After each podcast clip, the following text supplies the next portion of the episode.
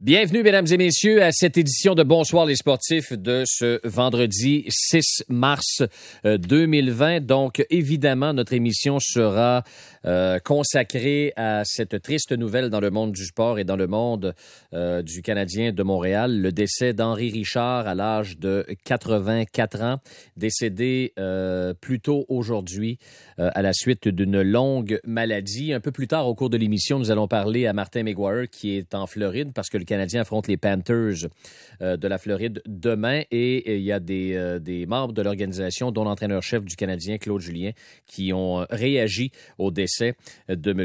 Euh, Henri Richard. on va commencer notre émission immédiatement avec une personne que vous connaissez beaucoup ici, évidemment, sur le réseau Cogeco, chroniqueur dans plusieurs émissions, les amateurs de sport, bonsoir les sportifs. Il est là avec Sport x10 avec Paul Arcan tous les matins au 98 c'est Ray Lalonde qui a été vice-président et chef de la direction marketing et vente des Canadiens de Montréal de 2001 à 2011. Salut Ray, comment vas-tu? Salut Yannick, ça va bien, merci toi? Oui, ça va très bien Ray et je voulais absolument te parler pour débuter cette émission-là parce que tu as eu la chance, toi, au cours de ta carrière chez le Canadien de Montréal, de ton association avec le Canadien, de côtoyer M. Euh, Henri Richard et j'aimerais que tu partages avec nos auditeurs, nos auditrices, la première rencontre que tu as eue et les rencontres subséquentes que tu as eues avec euh, euh, Henri Richard lorsque tu travaillais pour le Canadien. Comment ça se passait?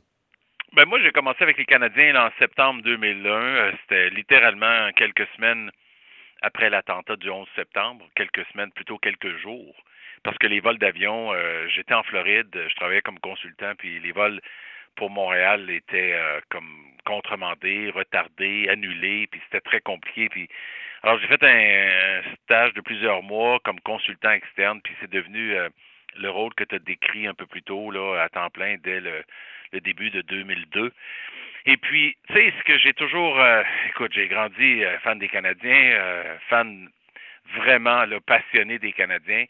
Fait que c'était une énorme réalisation pour moi de me joindre à cette organisation-là. Puis aujourd'hui, je suis très, très, très fier encore de toutes les choses que l'équipe euh, de marketing et vente euh, ont réalisées au fil d'une dizaine d'années. Là, on a emmené les Canadiens à des sommets extraordinaires. Puis euh, on a eu le privilège tous de travailler pendant une période de 4-5 ans qui nous a conduit au centenaire.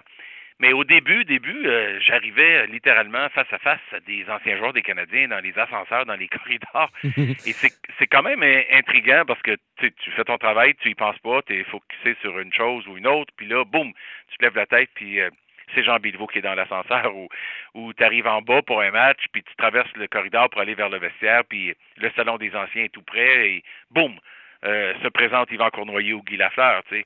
Et évidemment, Henri Richard faisait partie des joueurs que j'appelle légendaires, qui sont des géants du sport, euh, non seulement à cause des grandes conquêtes d'Henri puis son rôle de capitaine, mais il a toujours été un ambassadeur dans tous les sens du mot pour l'équipe, un fier membre à vie. Quand tu joues 20 ans pour une organisation, quand tu es capitaine, quand tu euh, tiens la Coupe Stanley au bout de tes bras de nombreuses fois, et puis quand tu es un, originaire de Montréal, ton frère a été une légende encore plus grande, plus, euh, plus euh, chevronnée et spectaculaire que qu'Henri lui-même. Mais à la fin, là, Henri Richard, joué 20 ans, 1200 quelques matchs, plus de 1000 points. Le 1200 quelques matchs, ça, c'est le record de tous les temps pour les joueurs des Canadiens. 1000 points quand même, 358 buts. Là, les gens disent, ouais, il a pas, c'est pas un grand marqueur, mais 358 buts, c'est un bel accomplissement pour un joueur de 5 pieds 7 pouces. Et, 928 euh, minutes de pénalité, euh, Ray. Oui. Quand même. Ah, quand même, dans une époque là où euh, ça jouait très, très dur, que évidemment, il y avait un arbitre de moins, les gars n'avaient pas de casque, il n'y avait presque pas d'équipement. Yannick, c'était vraiment un autre monde, là. Pense aux gardiens de but, pas de masque. Mm-hmm. Finalement, ce que je veux dire, c'est qu'il fallait que tu sois vraiment, vraiment dur, puis vraiment durable. Et Henri Richard a, a toujours démontrer le caractère d'un gars qui était un combattant dans tout ce qu'il faisait pour se rendre à ces exploits-là. Alors, moi, là, mes associations avec Henri, là, on peut parler d'anecdotes, mais juste savoir qu'Henri Richard, c'était le plus grand champion de l'histoire du hockey, puis il était dans ton organisation, et puis malgré tous les défis et les obstacles d'un joueur à plus petit gabarit, euh, ça a été un des légendaires joueurs, un des 100 meilleurs joueurs de l'histoire de la Ligue nationale selon leur, leur euh, sondage avec le, centenaire de la Ligue il y a quelques années. Mais moi, en tout cas, que des souvenirs d'un homme gentil, joyeux, sympathique, de commerce, De commerce agréable ou il était dur d'approche? Oh non, non, moi j'ai toujours trouvé qu'Henri était facile d'approche, euh, rigolo un peu, il voulait faire des jokes constamment, il avait un bon sens de l'humour, et puis honnêtement, j'ai toujours senti qu'au fond de lui-même, il s'exprimait pas beaucoup, mais il appréciait toutes les choses qu'on faisait pour les anciens Canadiens. Puis euh, il n'y a pas de gars mieux placé que Régent Houle pour confirmer ça, là, mais Henri, là, c'était un gars qui, euh, qui, dans le fond de lui-même, savait que euh, il devait participer à tout ce qu'on faisait pour célébrer l'histoire et la glorieuse époque des Canadiens. Il participait de toute son âme. Son épouse était toujours là avec lui. Et puis, j'ai même eu le privilège d'embaucher sa, petite fille Catherine, qui a travaillé dans le département de marketing et vente pendant plusieurs années. Puis, c'était elle qui avait été désignée pour gérer notre temple de la renommée des Canadiens. Évidemment, son grand-père était un, fier membre. En tout cas, on a fait tellement de choses au fil des années avec Henri. Là. Il, devait, un joueur légendaire. Il devait être fier de sa petite fille lorsque tu l'as engagé, honnêtement. Ça ah devait être quelque chose. Non seulement il était fier, mais tu sais, quand on a ouvert le, le, le, temple, c'était, je pense, le 1er ou le 2 décembre 2009, à quelques jours du, de la soirée du centenaire, quand on a affronté les Bruins. Ben, évidemment, ça m'a donné l'occasion de remercier publiquement Catherine puis de, de lui de, de lui rendre hommage parce que c'est elle qui se voyait donner un peu le flambeau du temple. Et puis, évidemment, ses grands-parents étaient là, Henri et Mme Richard, qui étaient présents. On avait énormément d'anciens. Je pense qu'on en avait au moins 25 qui étaient là ce soir-là. Puis tous les dirigeants, puis on avait toutes sortes de politiciens, puis des gens importants dans, dans le Québec euh, complet. Puis c'était un grand moment parce que, honnêtement, ce temple à renommée-là, qui n'existe plus, malheureusement, mm. en tout cas, c'était l'endroit, là, Yannick, j'ai dû visiter facilement 12 à 15 musées, temples, dans des stades ou arénas sportives en Amérique du Nord, partout, des Packers de Green Bay aux Yankees de New York, aux Red Sox de Boston, aux Blackhawks de Chicago, toutes sortes de grands temples qui existaient pour qu'on fasse mieux et pour qu'on élève la barre encore plus haute et puis qu'on arrive avec quelque chose qui était moderne, interactif. On a embauché une firme qui s'appelle GSM, qui a travaillé avec nous, GSM Project, qui ont réalisé euh, un chef-d'œuvre. Puis là, on, on, a utilisé nos anciens même pour consulter avec eux sur des choses qui étaient à l'intérieur, comme par exemple un, wagon de train qu'on avait, qu'on avait fait une réplique des trains qui voyageaient entre Montréal et Chicago et Montréal et New York dans les années 50-60, où les joueurs voyageaient toute la nuit pour aller jouer un match le lendemain soir, sans hôtel. Littéralement, il débarquait à Chicago quelques heures avant, prenait un taxi pour se rendre au Chicago Stadium, affrontait les Blackhawks. Le match terminait, on leur donnait des, des sandwichs puis des sacs à lunch en papier. Ils rembarquaient dans le train pour retourner à Montréal. Ça, c'était les années des Original Six qu'on connaît bien. Hmm. Et puis, c'était ce qu'on avait répliqué, c'était cette expérience-là. En tout cas, c'était quelque chose de gigantesque de, participer avec les anciens à ça. Et, ça, ça faisait partie des, de, de, tout ce que vous aviez mis en œuvre. Ray Lalonde, qui était euh, vice-président et chef de la direction marketing et vente des Canadiens de Montréal de 2001 à 2011, qui nous parle du décès d'Henri Richard. Ce que tu viens de nous mentionner, Ray, concernant le Temple de la renommée des Canadiens, ça faisait partie de tout ce que vous aviez mis en œuvre euh, au cours de cette année-là, 2009, pour souligner à grands traits le centenaire du Canadien. Mais tu disais que tantôt, euh, Henri Richard participait donc avec un grand plaisir à toutes ces activités-là. Donc, il se faisait jamais tirer l'oreille, Henri Richard, pour ah, écoute, euh, Henri, on aurait besoin de toi pour telle, telle activité. Toujours partant? Ah, écoute, absolument. D'ailleurs, Jean Béliveau l'était, Guy Lafleur l'était, euh, Yvan, puis beaucoup d'autres anciens, comme je pense toujours à Elmer Lack, malgré son âge, Dickie Moore, qui était un homme d'affaires volubile et souriant et tellement intelligent, euh, qui a eu autant de succès après sa carrière en affaires que sur la glace avec les Canadiens. Sérieusement, là, je vais le dire avec toute, en toute humilité, là, on avait une excellente relation avec les anciens et ils nous faisaient confiance et ils appréciaient qu'on honore leur histoire et qu'on les immortalise dans le monde du hockey et dans le monde du sport au Québec. Et là-dessus, ils nous faisaient confiance, donc la relation était très facile. Et tu as mis en œuvre tu me racontais quelque chose d'assez intéressant. Tu as mis en œuvre à un certain moment, je pense, entourant les activités du centenaire, des matchs. Tu l'as mentionné un peu tantôt, mais j'aimerais que tu ailles un petit peu plus loin, nous expliquer euh, les matchs du Canadien contre les, les, six équipes originales. Tu avais fait quelque chose d'un match euh, intéressant entre le Canadien et les Blackhawks de Chicago pour faire un clin d'œil un peu à ce qui s'était passé en 71 et 73, c'est ça? Oui, ben moi, en 71, là, ça remonte à longtemps, là, mais je te dis, j'étais euh, fou des Canadiens. on avait, j'habitais à Trois-Rivières, puis n'y pas de télécouleur à l'époque dans, dans, dans, dans, ma maison là, avec mhm. mes parents. On regardait les matchs canadiens en noir et blanc le mercredi puis le samedi. Là. Je te dis, c'est comme de l'incompréhensibilité pour euh, des, des, jeunes d'aujourd'hui. C'était invraisemblable. Puis euh, les Canadiens en 71 avaient fini quatrième dans la division Ouest. Il y avait deux divisions de six équipes. Puis les Bruins, les Big Bad Bruins avec Phil Esposito puis Bobby Orr puis ces joueurs-là, euh, sous la direction de Harry Sinden, étaient l'équipe favorite. Les Canadiens, avec Ken Dryden, sortant directement de Cornell, et des voyageurs avaient, euh, avaient joué au cours de la saison six matchs avec les Canadiens. Hmm. Puis, il s'est tapé les 20 matchs en série, littéralement. Il y avait trois rondes à l'époque. Première ronde contre Boston, puis Henri était là, Jean Béliveau était le capitaine. C'était la dernière année de Jean Béliveau. Puis Henri était le, le, le, le, deuxième, littéralement le lieutenant de Jean Béliveau euh, comme, comme leader de cette équipe. Le Canadien avait battu les Bruins en 7, le Canadien avait battu les North Stars du Minnesota en 6, puis on avait affronté euh, les Blackhawks de Chicago, qui étaient les gagnants de la division Ouest.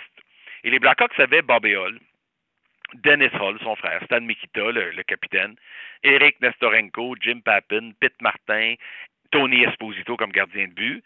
C'était une équipe, euh, si on veut, là, bien bien construite qui était forcément aspirante à la Coupe à chaque année.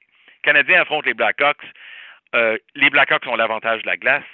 Ça, va un septième match. À la fin de la deuxième période, il restait quelques minutes ou quelques secondes. Le Canadien perdait 2-0 dans le match 7 à Chicago. Moi, j'étais arrivé devant le téléviseur à Chicago, puis je regardais ça, et j'ai tout mémorisé ce qui s'est passé dans cette série-là.